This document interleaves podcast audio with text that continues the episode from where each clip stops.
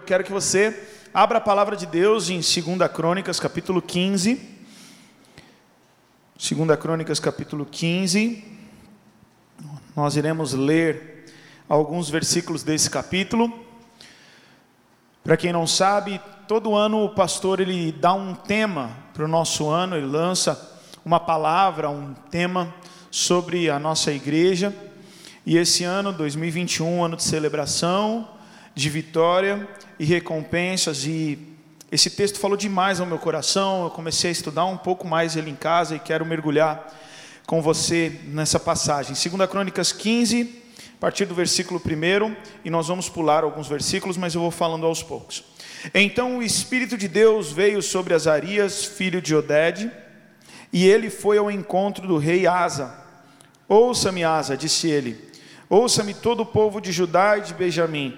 O Senhor estará com vocês enquanto estiverem com ele. Sempre que o buscarem, o encontrarão. Mas se o abandonarem, ele os abandonará. Versículo 7.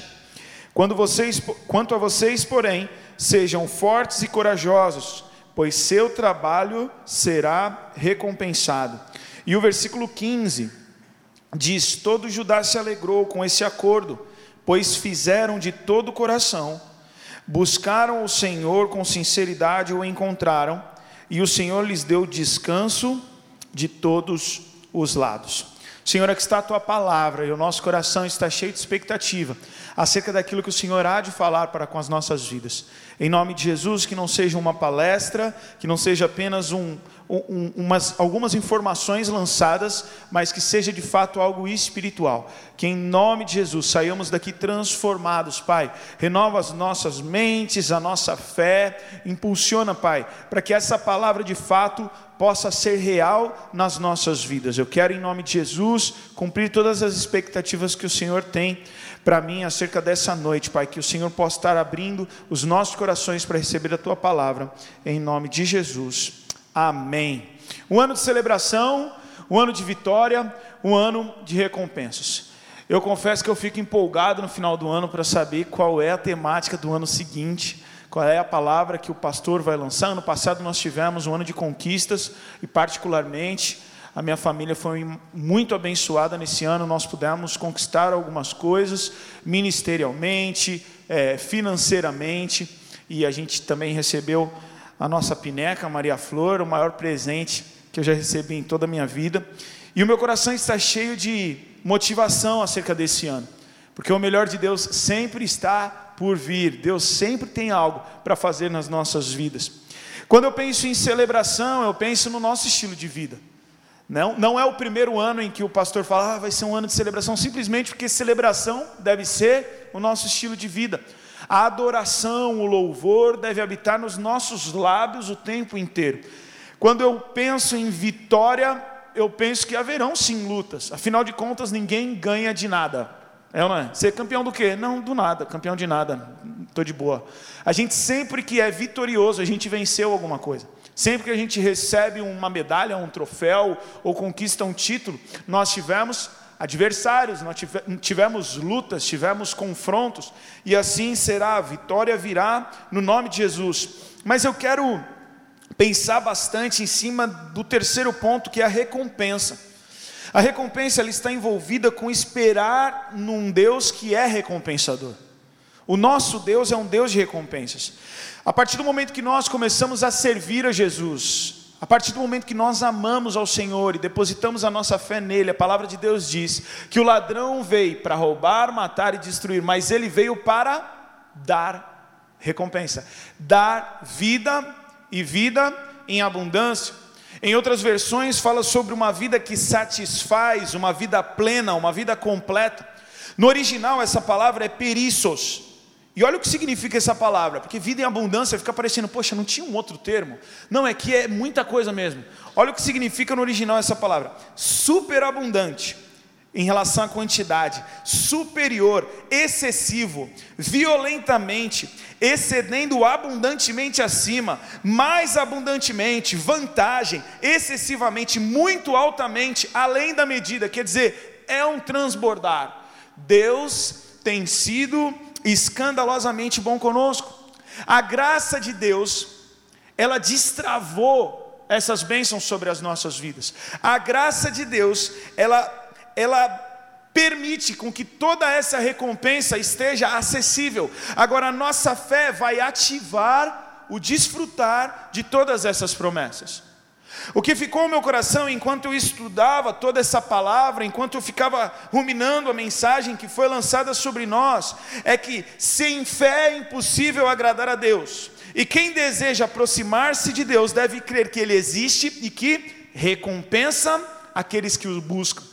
A recompensa tem a ver com reação, tem a ver com, com um segundo passo, tem a ver com resposta diante de uma primeira atitude. Eu tenho fé, eu me aproximo de Deus, sabendo que Ele é galardoador, que Ele recompensa aquele que busca.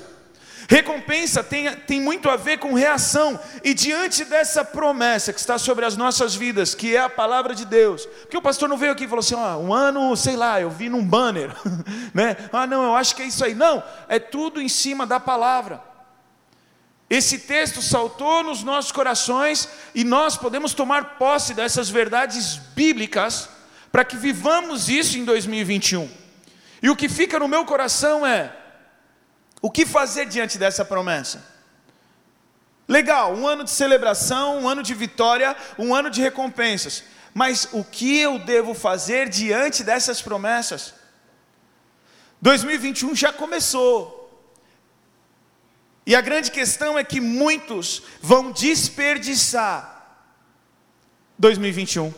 Mesmo com essa promessa que está liberada sobre nós pela graça, nós ativamos, nós usufruímos de tudo isso a partir do momento que nós reagimos à promessa, a partir do momento que nós tomamos posse da promessa, a partir do momento que nós andamos com Deus em 2021, nós vamos desfrutar das promessas, não só essa, mas todas as promessas que estão disponíveis para aquele que crê.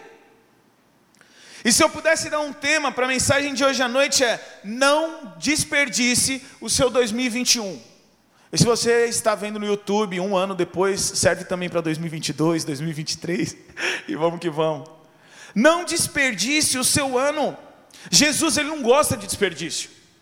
A palavra diz que ele transformou ele multiplicou os pães e os peixes, alimentou uma galera. E quando todo mundo estava alimentado, satisfeito, festival, foi festival mesmo, à vontade. Quando todo mundo estava satisfeito, ele falou: faz o seguinte agora, recolhe tudo que sobrou e guarda. O Senhor ele não gosta de desperdício. O texto diz assim, ó: agora, agora juntem os pedaços que sobraram, para que nada se desperdice. Eles juntaram o resto e encheram doze cestos com as sobras. Como desperdiçar o nosso 2021? Deus não quer que nós desperdicemos, mas como que de maneira subliminar ou sem perceber, eu e você podemos acabar desperdiçando? Primeira coisa que eu quero deixar para você: não desperdice Jesus.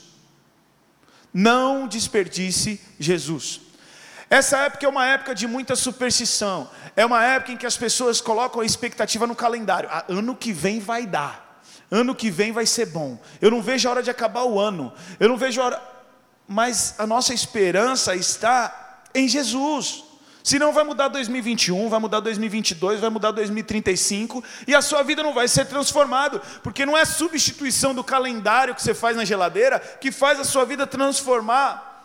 Para que você viva as promessas de Deus nesse ano, não desperdice Jesus. Lucas capítulo 18, versículo 28, Pedro indaga, ele questiona e diz assim para Jesus: Olha, nós deixamos os nossos lares para segui-lo.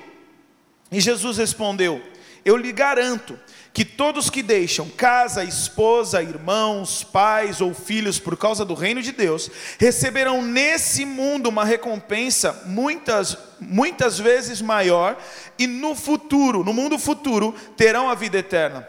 Perceba que Deus, o próprio Cristo, está aqui liberando mais uma informação para nós. Olha, quem anda comigo vai viver recompensa nesse mundo, muita vez, muitas vezes maior do que aquilo que está abdicando, e vai ter também recompensa na vida eterna.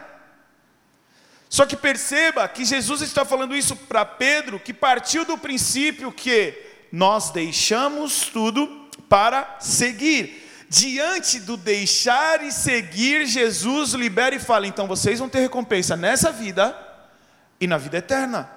Mas isso foi uma resposta a alguém que deixou e seguiu. Deixar significa largar coisas que tem que ficar para trás. Seguir significa fazer aquilo que é certo. Tem gente que só quer deixar o que é errado. Eu antes de me converter, eu falei para uma jovem da igreja, olha, eu preciso mudar, aí depois eu venho para Jesus. Na minha cabeça, eu tinha que melhorar para ser crente. E ela falou para mim, Ada, você tem que ser crente para melhorar, porque se você começar a melhorar, se você conseguir melhorar sem Jesus, você não precisa de Jesus, e você não vai conseguir sozinho. Nós precisamos sim deixar de fazer aquilo que é errado, mas nós precisamos fazer aquilo que é certo.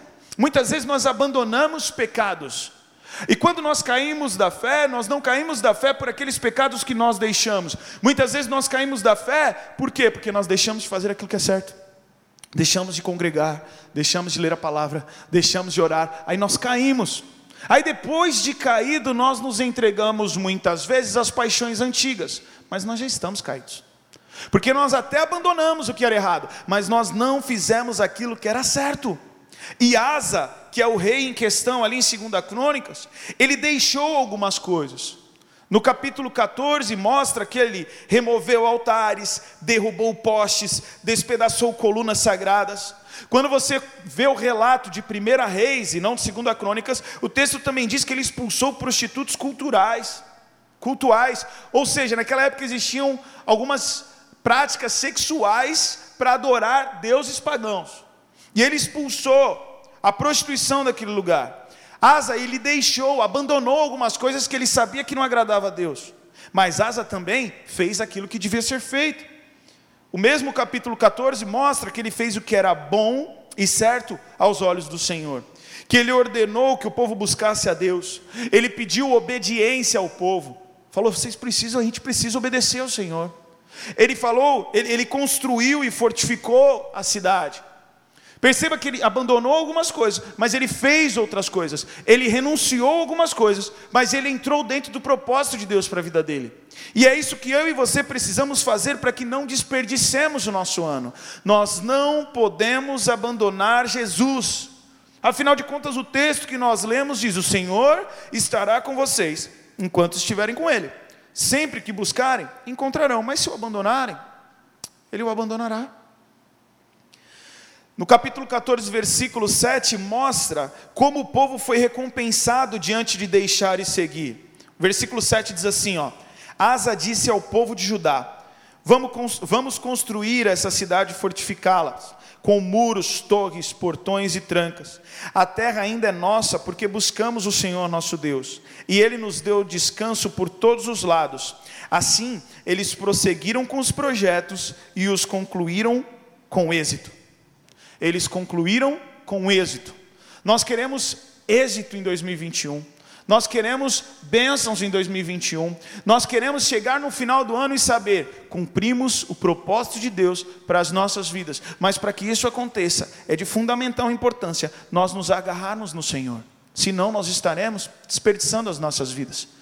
Certa vez, Maria e José estavam voltando para a terra deles e um imaginou que Jesus estava com outro e aí, quando chegou no meio do caminho, cadê Jesus? Jesus tinha ficado. O que, que eu aprendo com isso? Às vezes a gente está tão envolvido, às vezes a gente está numa rotina, às vezes a gente está numa correria, que a gente está achando que está com Jesus, mas quando a gente vai perceber, Jesus não está com a gente. A gente fica achando, não, tá, estou na onda, vai, cadê Jesus? Não sei. Onde ele está? Não está, não, não. Se você não quer desperdiçar o seu 2021, não abra mão de Jesus. Segunda coisa, não desperdice o seu tempo.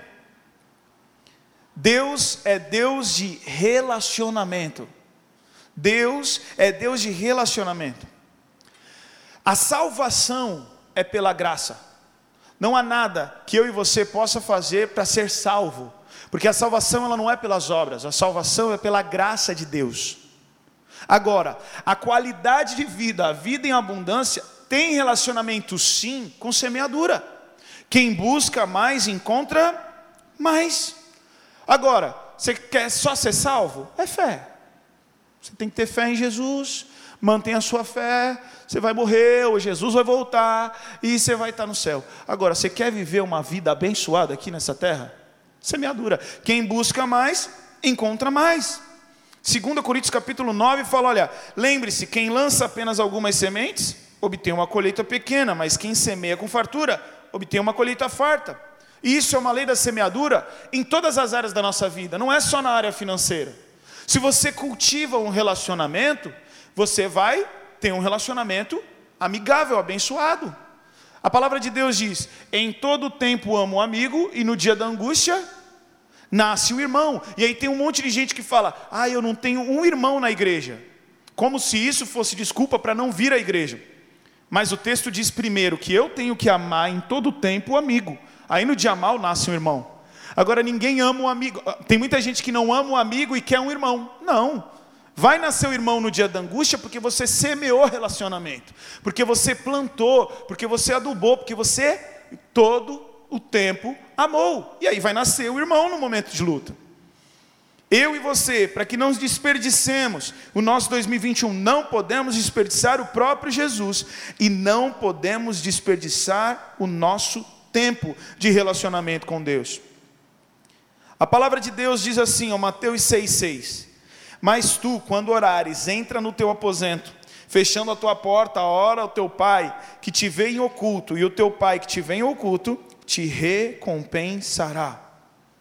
Mas perceba, a recompensa ela vem a partir do momento que você entra no teu quarto, fecha a tua porta. Eu não sei você, mas tem momentos que eu oro e eu recebo a bênção de maneira tão instantânea que eu fico envergonhado. Porque pensar não é orar, falar alto não é orar, falar para a esposa não é orar. Teve um dia que eu comecei a falar com a Marcela, isso, isso, isso, isso, isso, e ela falou assim: Você já falou disso com Deus? Eu falei: Não. Adam, mas Deus ele está ouvindo a conversa, tá? Mas ele fala: entra no quarto, fecha a porta e ora. Ora. Relacionamento com Deus. Efésios capítulo 6 diz assim, ó, versículo 7.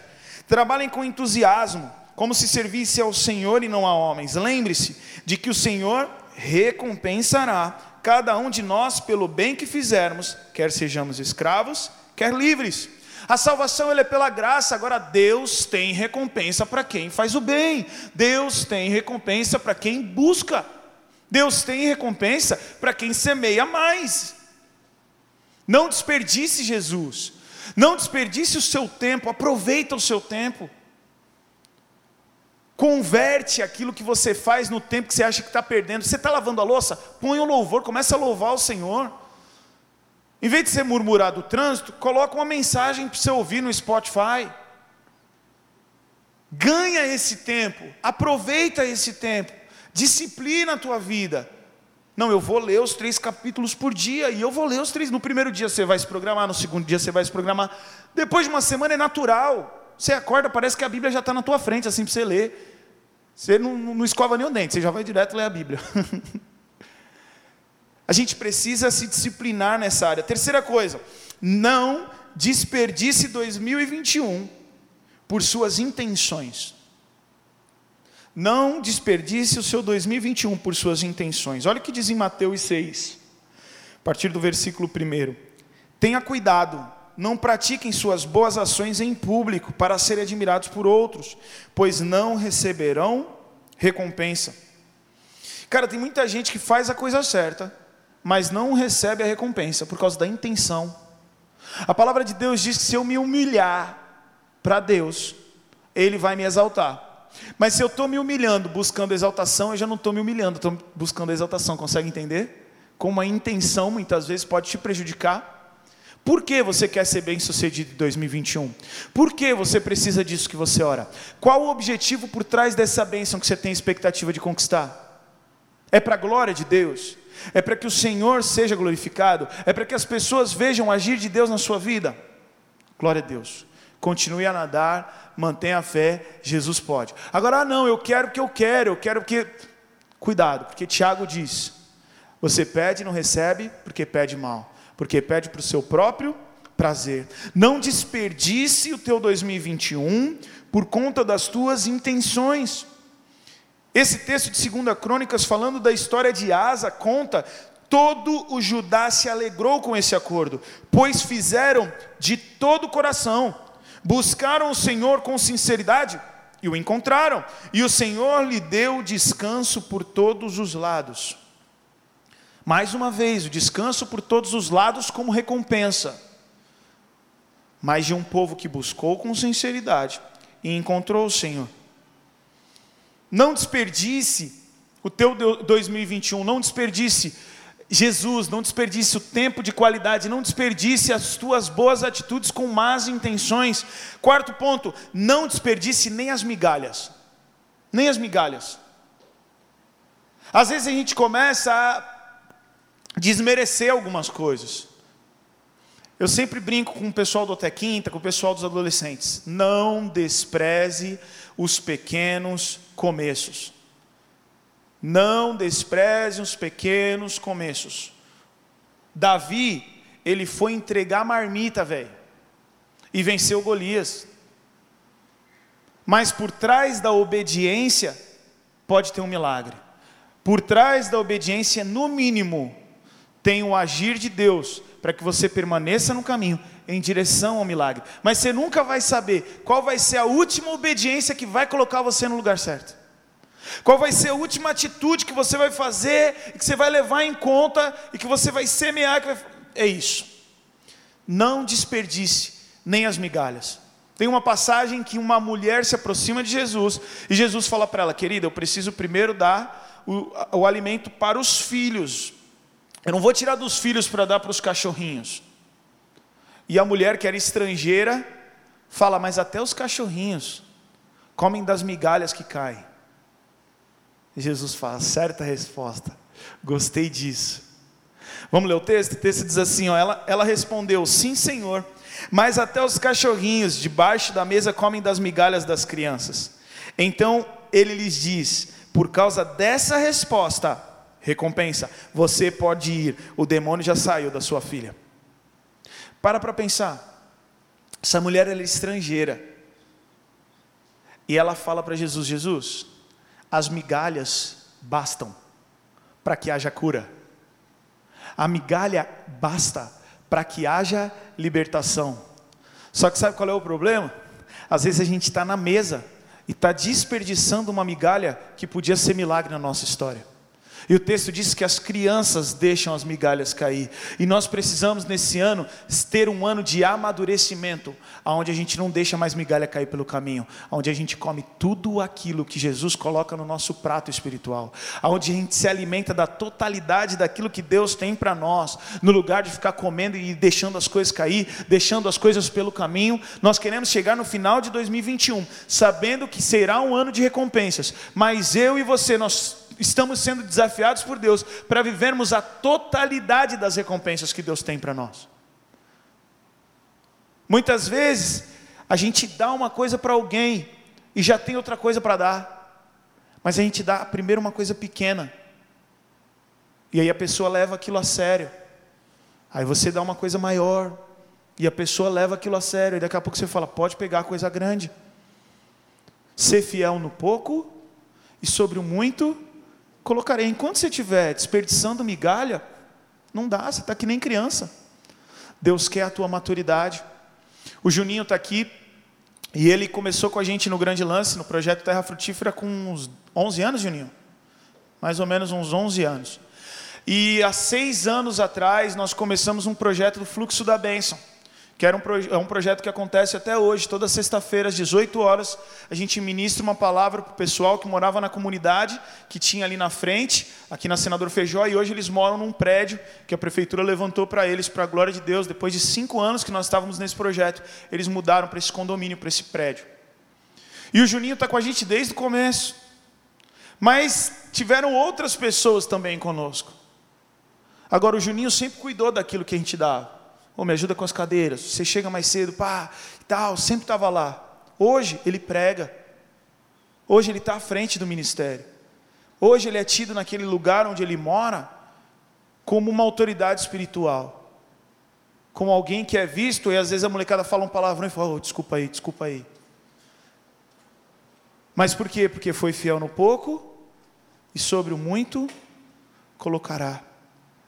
E eu acho, Juninho, de verdade que isso ainda é pouco, perto do que Deus vai fazer na tua história. Continue a nadar em nome de Jesus. Mas o que eu quero dizer é que muitas vezes a gente está vivendo com a recompensa parcial e está feliz, porque a felicidade ela é comparativa. Então, se eu te der 10 reais, você vai ficar felizão. O problema é você descobrir depois que eu te dar 50. Aí você fala, meu Deus, eu perdi 40. Aí você já vai ficar meio assim já. O nosso Deus é um Deus de recompensa. Existia um rei chamado Jeoás. Esse rei ele se encontrou com Eliseu e Eliseu falou para Jeoás assim: Olha, faz o seguinte, vai na janela e dá uma flechada aí, que essa flecha vai ser a vitória de Deus contra o teu inimigo. Aí o rei, o rei foi lá e deu-lhe a flechada. Beleza.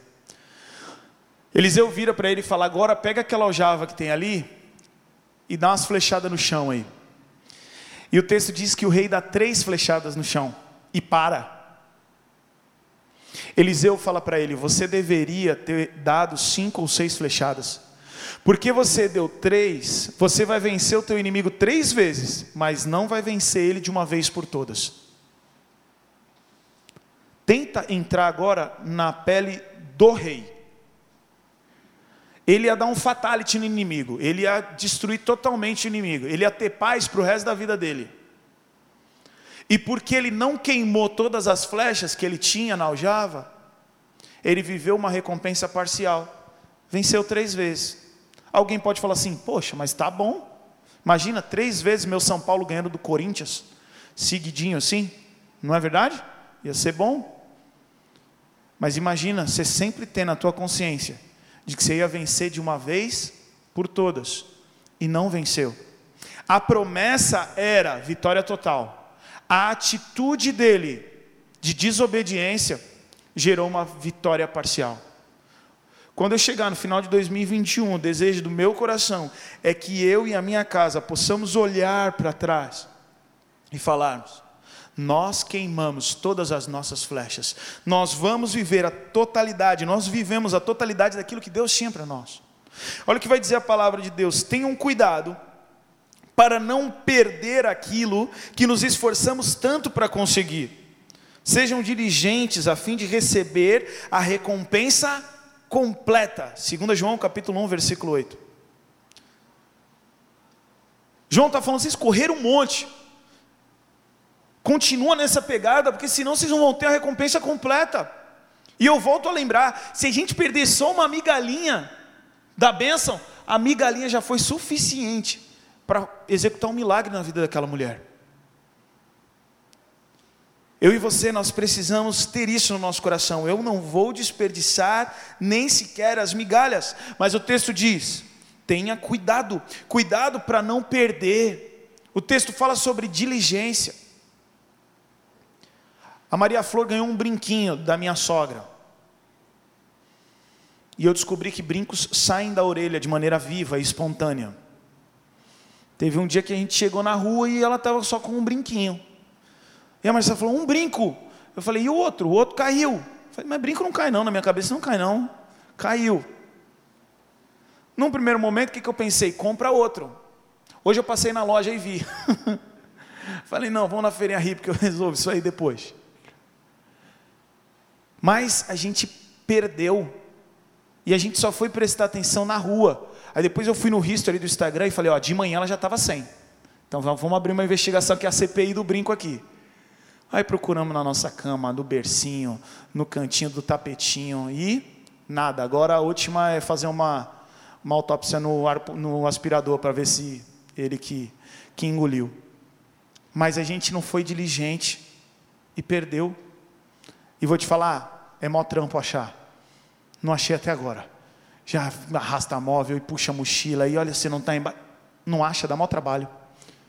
E Jesus está alertando a gente, não perca essa bênção. Nós, tá, nós estamos recebendo essa palavra, essa promessa. Não perca isso. Asa, ele guardou o que ele devia fazer. mas ele precisou jogar fora algumas coisas. Olha que pesado que ele teve que fazer no versículo 16 do capítulo 15, segunda Crônicas. O rei Asa chegou a depor a sua avó, Maaca, da posição de rainha mãe, pois ele havia feito um, pois ela havia feito um poste obsceno para a deusa Aserá. Derrubou ele o poste obsceno e quebrou e o queimou no vale de Cedron. Embora os santuários idólatras não tivessem sido removidos de Israel, olha o que vai dizer agora, ó, o coração de Asa permaneceu inteiramente fiel durante toda a sua vida.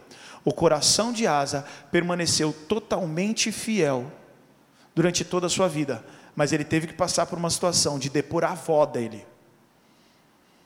Talvez você está pensando na sua avó agora. que eu quero dizer é que às vezes a gente vai ter que depor, a gente vai ter que expulsar, a gente vai ter que tirar coisas que vão trazer uma indisposição. Às vezes a gente vai precisar falar não para algumas atitudes que na hora você talvez fique vermelho. Mas como de brinco pastor, é melhor a gente ficar vermelho uma vez do que ficar vermelho toda vez que fala do assunto. A quem você serve? A Deus. E mais vale agradar a Deus ou a homens? Aí você tem que responder. Mas não adianta você responder com a tua boca e não responder com as tuas atitudes, porque o texto diz: seja diligente. Hoje eu fui fazer a barba, e aí eu estava fazendo a barba e cortando o cabelo com um rapaz que eu já tinha cortado uma vez, e aí ele começou: Sentei na cadeira, velho. Abri uma coquinha, tomei um gole, sentei na cadeira ele. Como é que a gente tem certeza da salvação? e aí foi pergunta atrás de pergunta. Eu fiquei quase uns 45 minutos ali só resenhando. Depois a Marcela subiu, ficou ali comigo e só resenhando de Bíblia e respondendo. E a palavra de Deus ela diz assim: que nós temos que ter a resposta da esperança que há em nós. O texto não diz que eu tenho que ter a resposta que ele quer ouvir. O texto não diz que tem que ter a resposta para agradar o teu vizinho. O texto não diz que você tem que ter a resposta que vai fazer todo mundo falar, ai, que politicamente, politicamente correto ele é. Nós precisamos ter a resposta certa. Peça sabedoria ao Senhor, mas dê a resposta certa. Eu estava numa aula na faculdade semana passada, estou brincando, faz um tempo que eu terminei a faculdade, já faz duas semanas já. Eu estava numa aula na faculdade, se não me engano, de antropologia, e a professora colocou uma questão de aborto. E na questão, a moça, era uma reportagem que dizia que a mulher estava grávida e com risco de vida, e o bebê dela era anencéfalo, um bebê que não tem cérebro que a medicina diz que tem três dias de vida. E aí a pergunta era: quem é a favor e quem é contra o aborto? Sim, tranquilo, negócio tranquilo. E eu me vi um tanto quanto encurralado ali, né? Falei, os caras vão querer saber a minha resposta. A gente fez uma roda na faculdade e a galera começou a responder. E a estratégia de Deus, creio eu, foi deixando o pessoal se enrolando nas respostas. E aí não deu tempo da minha turma que estava mais para cá sem falar. Falei, eu vou usar esse tempo. Cheguei em casa, orei, li a Bíblia e fui. E eu falei, já sei. Eu escrevi os meus argumentos. Em vez de eu falar, que aí eu posso ser interrompido, a gente às vezes querendo se expressar, usa uma palavra um pouco mais. Eu escrevi o meu posicionamento. E aí na aula seguinte, todo mundo chegou lá e começaram de novo o debate. Eu falei, professor, eu escrevi o meu posicionamento queria dar para o pessoal ir lendo.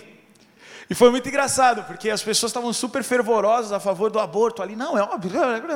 E as pessoas começaram a ler, e ali tinham textos bíblicos, verdades bíblicas, e as pessoas iam mudando no mínimo a entonação da verdade que elas tinham, assim, depois que elas iam lendo. Tinha um moleque da minha classe que era muito louco, muito louco mesmo, mas muito louco. Ele não, não fumava, não, ele usava com farinha, assim, é muito louco, o moleque era muito zoeira. E ele quando chegou na vez dele, ele pegou o papel e passou para o lado. Aí eu falei, oh, tu não vai ler não? Ele, oh, não, todo mundo que lê fica louco, os caras lêem aqui fica louco, eu não vou ler não. Por que, que eu estou querendo dizer isso? Porque muitas vezes a gente vai se sentir encurralado. Mas eu preferi sair dali mesmo que todos eles não concordassem comigo, eu preferi sair dali com a vontade de Deus, defendendo os princípios da palavra de Deus. E eu tenho certeza que de uma forma ou de outra eu marquei a minha geração na faculdade. Depois de cinco ou seis anos de formado, um rapaz teve uma mãe internada e muito doente, e ele não tinha intimidade com ele, mas ele veio pedir oração, ele veio pedir ajuda. E eu não sei até que ponto esse tipo de posicionamento que a gente vai tomando vai fazendo com que a gente marque a vida das pessoas. Não abra mão das migalhas, mesmo que para isso você tenha que depor algumas coisas. Eu me lembro de alguém na faculdade virando para mim na roda, todo mundo na roda, molecadinha. E o cara falou para mim assim: se a fulana de tal aparecesse na tua casa, tu não pegava ela? E falou uma, uma atriz famosa da época que se eu falar aqui, 95% das pessoas aqui não vão nem saber quem é. Só vai saber quem é o Wagner, o Luizão, o pastor João, o resto daqui da molecadinha não sabe nem quem é. E a minha estratégia na hora eu falei assim, eu pegava. Aí os caras, oh, o cara não é crente. Eu falei, não, eu pegava, porque na verdade eu já estou no pecado. Porque ela aparecer na minha casa, ela sabe onde eu moro, o meu nome, tem a chave. Eu já estou laçado no pecado, irmão. O bagulho é, é muito antes. E aí a gente começou a falar sobre a vontade de Deus acerca de casamento, acerca de sexo, sexo ilícito. E eu me lembro que um rapaz que estava estudando do lado, não estava nem muito na conversa, ele falou assim: Mas e aí, mano? É errado mesmo? Eu falei: É. Ele, Pô, mas e agora? Eu falei, não, Deus perdoa o tempo da ignorância, eu não sabia, agora você sabe. Ele, e por que tu me contou, irmão? Podia ter ficado de boa. Talvez você precise se posicionar, mas vai valer a pena. Porque ele depois, a própria avó, ele ficou numa situação, imagina o almoço de domingo depois. Só que o texto depois que ele depõe a avó diz: Asa permaneceu inteiramente fiel durante toda a sua vida. É isso que eu quero ouvir, não só em 2021, mas no final da minha vida, que eu tenha que depor quem tenha que ser deposto. Eu não quero é desagradar o meu Deus. E o quinto ponto, não desperdice a intimidade, pois é na intimidade que segredos são revelados. É na intimidade que segredos são revelados. Eu já tinha terminado esses quatro pontos, e na minha cabeça pararia aí. E aí eu e a Marcela saímos com a Maria Flor, e quando eu estava descendo o elevador, ainda pensando na mensagem, orando ali e tal, quando eu desci, abriu a porta do elevador, duas menininhas entraram no elevador assim, e a gente estava saindo. E quando a porta abriu, a menininha devia de ter uns nove anos, a outra uns oito, uns sete, sei lá. E uma menininha virou para a outra e falou assim: Eu posso te contar um segredo? Aí a outra, pode. E elas entraram no elevador, velho. Fiquei mal curioso. elas foram embora. E aí, quando eu vi essa cena, Deus falou ao meu coração: Não abra mão da intimidade, porque Deus revela os segredos na intimidade. Quando você tem um amigo próximo, você conta coisas para ele que você não conta para outras pessoas. Você compartilha momentos que você não conta para outras pessoas. Eu vivo algumas experiências na minha vida que eu conto. Conto para os meus pais, conto para o pastor, conto para tia amigo, pastor Luizão, liga, novidade. Wagner, duas horas da manhã, três horas da manhã, tem hora não, né, Wagner? Wagner não sabe da última. Por quê? Porque a gente tem intimidade. Então, se você for perguntar algumas coisas que você não conhece de mim, talvez eles saibam. Por quê? Porque o segredo se revela na intimidade. A palavra de Deus diz: O Senhor confia os seus segredos aos que o temem e os leva a conhecer a sua aliança. Jeremias 33, 3 diz: Clama a mim e responder-te-ei, direi a você coisas grandiosas e insondáveis que você não conhece. Davi ele ia para a guerra, ele falava com Deus, Aí Deus contava tudo para ele, vai por aqui, joga com o lateral direito um pouquinho mais avançado, recua o volante, põe três atacantes. Aí lá ia ele para o jogo, para a guerra. E fazia o que Deus mandava. Teve uma experiência que ele teve que ele ganhou uma batalha, e aí à noite deram uma trégua, no dia seguinte tinha guerra de novo. E a máxima é: time que está ganhando, não se mexe, faz a mesma coisa. Só que ele foi e consultou o Senhor. O Senhor falou para ele: não, não, não, não. Amanhã você vai, vai por trás, vai ter umas árvorezinhas ali, você fica ali, eu vou dar um. Partiu, aí você vai. Por quê? Porque ele tinha intimidade com Deus, ele tinha relacionamento com Deus. Talvez você vai se ver diante de dificuldades nesse ano, você vai se deparar diante de obstáculos que você não convidou para a tua festinha. Mais uma vez, Davi só estava entregando marmita quando viu tinha um Golias lá para ele derrotar. Só que é bom ter o Senhor. Porque aí você vai fechar os teus olhos e falar: Senhor, eu preciso vencer. Eu preciso vencer. Em mim não há capacidade, mas eu preciso vencer. Aí o Senhor vai te contar um segredo. Porque o nosso Deus, ele é especialista em transformar coisas comuns em milagres maravilhosos. Uma pedrinha virou uma arma. E ele venceu Golias. Deus ele é especialista em transformar um dia aparentemente comum em um dia de milagre. Mas por quê? Porque aquele dia é um dia que você tem um encontro de intimidade com Deus. E aonde Deus está, acontecem milagres aonde Deus está e Ele encontra corações arrependidos, corações sinceros, corações com fé, corações em obediência, as coisas acontecem. Asa, ele foi inteiramente fiel. O texto diz que ele teve paz. Quanto custa a paz? Paz é deitar no, a cabeça no travesseiro e dormir, velho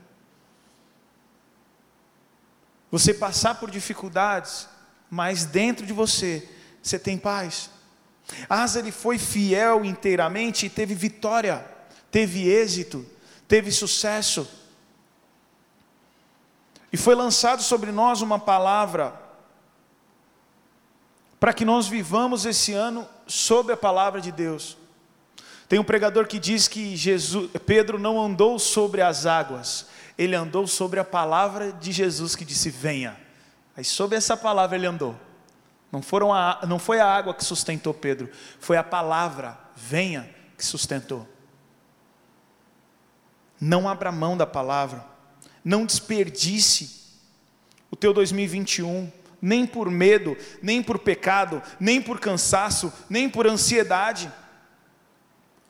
A Lídia estava dando um testemunho na classe, que quando ela fazia balé, chegava no final da aula, elas estavam tão cansadas que elas não tinham força nem para flexionar a perna para sentar no chão. Então, quando a professora falava deu, elas se jogavam no chão. E o que Deus falou no meu coração é assim: foi o seguinte, esteja tão focado em adorar o Senhor, esteja tão focado em servir ao Senhor, esteja gastando tanta energia em buscar o Senhor, que quando surgir a oportunidade para você pecar, você está cansado. Você fala, não tenho tempo para isso. Não dá. Não dá. Não desperdice o teu 2021. Para nós encerrarmos, quero deixar um versículo que está em 1 Timóteo capítulo 4, versículo 12, que diz: Ninguém despreze pelo fato de você ser jovem, mas seja um exemplo para os fiéis na palavra, no procedimento, no amor, na fé e na pureza. Ninguém despreze pelo fato de ser jovem. Ninguém desperdice pelo fato de ser jovem. Ah, mas eu sou novo ainda, meu querido. Começa a semear novo. Eu gosto muito da expressão que Paulo ele usa quando ele fala assim, olha, pelo amor de Deus, na nossa versão atual, mas na versão antiga ele diz assim: pela misericórdia de Deus, rogo-vos que ofereçam os vossos corpos como sacrifício vivo, santo e agradável a Deus, pois esse é o vosso culto racional. É como se Paulo estivesse dizendo para nós, no contexto atual: pelo amor de Deus, não desperdice Jesus, pelo amor de Deus, não desperdice a palavra, pelo amor de Deus.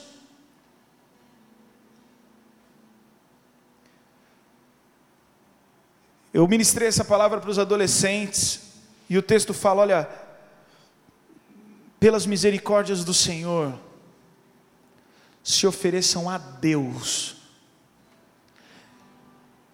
A gente às vezes entra no, no Instagram, nas redes sociais e vê pessoas se oferecendo. Às vezes a gente vê condutas de jovens, homens ou mulheres, se oferecendo uns para os outros. Só que o texto bíblico diz: se ofereça para Deus, se oferte para Deus, e então, vocês vão experimentar a boa, perfeita e agradável vontade de Deus. Você não quer desperdiçar o teu 2021? Viva essa verdade. Rogo pela misericórdia de Deus, se ofereçam em sacrifício vivo, santo, agradável a Deus. Esse é o culto de vocês. Não se amodem ao padrão desse mundo, mas transforme pela renovação da sua mente, para que sejam capazes de experimentar e comprovar a boa, agradável e perfeita vontade de Deus. Lembra que eu falei sobre recompensa total? É isso. É isso que Deus tem para mim e para você. Quem vai viver isso? Quem vai poder olhar no final de 2021 e falar: Uau, eu vivi o melhor ano da minha vida. Eu experimentei a boa, perfeita e agradável vontade de Deus. Eu tenho convicção de que eu estou usufruindo da recompensa completa que Deus tinha para a minha vida. Aqueles que renovarem as suas mentes, aqueles que se oferecerem para Deus, aqueles que não vão desperdiçar a comunhão com Cristo, o relacionamento com Deus, aqueles que não vão desperdiçar suas próprias atitudes por conta de suas más intenções, aqueles que não vão desperdiçar nem sequer as migalhas, porque as migalhas de Cristo geraram cura na vida daquela família, aqueles que não vão desperdiçar intimidade, porque quando você se vê acuado, quando você se vê sem saber o que fazer, você vai dobrar o teu joelho e falar: Senhor, me ajuda, eu não tenho o que fazer mas os meus olhos estão postos em Ti. E o Senhor vai trazer escape. Você quer viver o melhor de Deus para a sua vida? Você precisa se posicionar nessa noite. Asa, ele viveu todo esse contexto que nós podemos ler depois desses dois capítulos, capítulo 14 e capítulo 15. Mas no versículo 14 e 15 do capítulo 15 diz assim, ó: fizeram esse juramento ao Senhor em alta voz, bramando ao som de cornetas e trombetas. Todo o povo de Judá alegrou-se com o juramento, pois haviam feito de todo o coração. Eles buscaram a Deus com a melhor disposição. Ele deixou que o encontrassem e lhes concedeu paz em todas as suas fronteiras. Eu tenho profetizado isso sobre a minha casa. Eu usava o texto de Salomão, falando: Deus, o Senhor deu paz para Salomão, eu quero paz na minha casa. Aí o pastor veio com essa passagem e falei: Eu tomo posse. E eu estava conversando com a Marcela no carro, ele, eles tiveram paz, eu quero isso. Eu quero ter tempos de paz. Mas o pessoal teve que se posicionar, eles fizeram um juramento, eles bramaram em alta voz, todo o povo alegrou-se com o juramento, pois havia feito de todo o coração. E o que é mais lindo, eles buscaram a Deus com a melhor disposição, e Ele deixou que o encontrasse. Eu me lembro de ir num evento Descend ano passado, Gustavo, Natan, quem mais estava? Luana, né? Juninho. E teve um momento que eu estava naquele estádio cheio de gente. E eu falei, Senhor, eu não tenho capacidade. Eu vejo os caras pregando, velho. Pastor Luciano subirá, velho. Parece que ele tem a Bíblia na cabeça dele o tempo inteiro. Não é verdade? O pastor Natalino, quando ele começou a pregar, a palavra da virada, eu falei, ele leu essa semana. Se sou eu, ia estar um ano orando e jejuando, já ia estar estudando TCC para fazer a palavra da virada. Ele pegou aquela semana, Deus falou com ele, aquela palavra que você fala, uau, eu precisava de uns oito meses para chegar nisso aí. E eu me lembro de orar e falar, Senhor, eu não tenho capacidade, mas eu tenho disposição, usa a minha vida. Isso foi num sábado. E no domingo seguinte, o pastor Natalino chamou a gente para assumir os adolescentes dois. Quando meu sogro faleceu, a minha sogra estava com um problema no tornozelo e aí ela foi até o lugar que a gente ia sepultá-lo e aí estava muito longe. E alguém pediu para eu ir pegar uma cadeira de rodas. E aí quando eu voltei correndo para buscar a cadeira de roda, eu comecei a ver. Você já parou para pensar a quantidade de túmulo que tem no cemitério, velho? E eu fico pensando, será que todo mundo aqui aceitou a Jesus? Será que todo mundo aqui ouviu a palavra? Quantas pessoas estão morrendo e não puderam ouvir falar de Jesus? Ou não tiveram alguém que insistisse? que anunciasse. Como crerão se não há quem pregue? E a palavra do ano passado, o pastor usou o vale dos ossos secos. E aí, quando me vi ali no cemitério, eu falei: Uau! E aí, mais uma vez, eu orei: Deus, eu não tenho capacidade, mas eu tenho disposição. Usa a minha vida. E algumas vezes eu tenho repetido isso. Em alguns momentos eu me vejo em algumas situações e eu fecho o olho e falo: Senhor,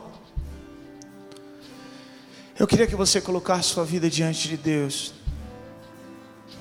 e que você falasse: Senhor, eu tenho disposição. E sabe o que é muito legal? É que o texto fala que eles buscaram com muita disposição, mas no final, Deus se fez achar.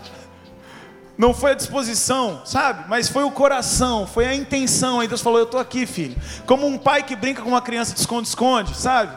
E de, de maneira proposital fica atrás da cortina e deixa os pés aparecendo. Ele se permite achar. Ele não é que nem o brinco da Maria Flor que está se escondendo até hoje. O Senhor se revela a nós. Se Deus falou com você e você não está afim de desperdiçar uma migalha que se quer dessa promessa que Deus tem lançado sobre as nossas vidas nesse ano, eu queria que você ficasse de pé no seu lugar, mas preste atenção. Só se você está fazendo isso com inteireza de coração, com sinceridade de coração. Deus é Deus de recompensas. E a graça de Deus se manifestou salvador a todos os homens. A graça de Deus nos permite viver essas recompensas. A gente só precisa ativar tudo isso pela fé, ativar tudo isso mantendo a fé, perseverando. Será o melhor ano das nossas vidas. Em nome de Jesus, coloca a tua vida diante de Deus. Vai falando com o Senhor.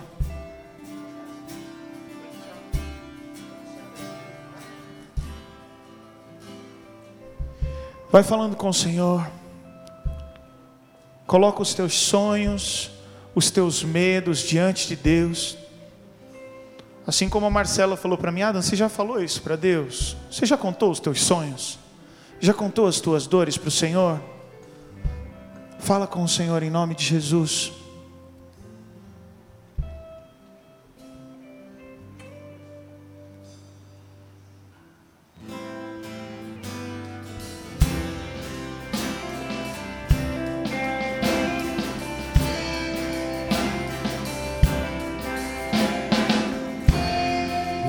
Coração para coração.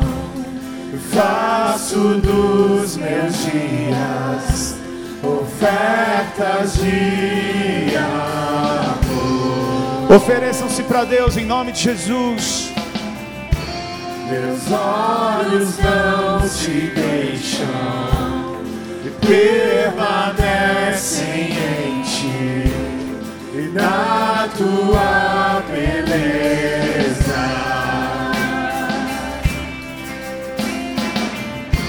Meus lábios não se cansam de dizer o quanto, o quanto eu te amo.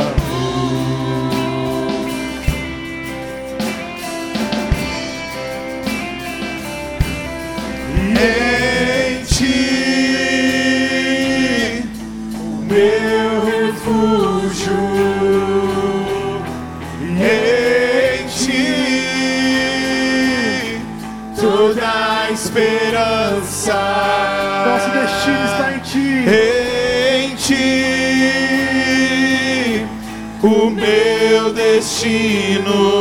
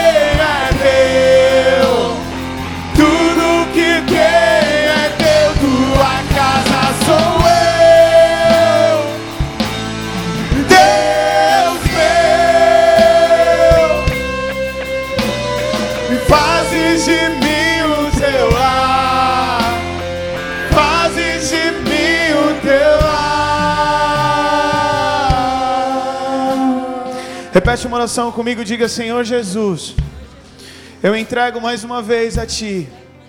Esse ano, muda a minha história, revela segredos, e que eu possa viver a totalidade daquilo que o Senhor tem para mim. Capacita-me, Senhor, e que eu não desperdice ao Senhor a tua palavra, as tuas promessas, as tuas experiências, em nome de Jesus, em nome de Jesus.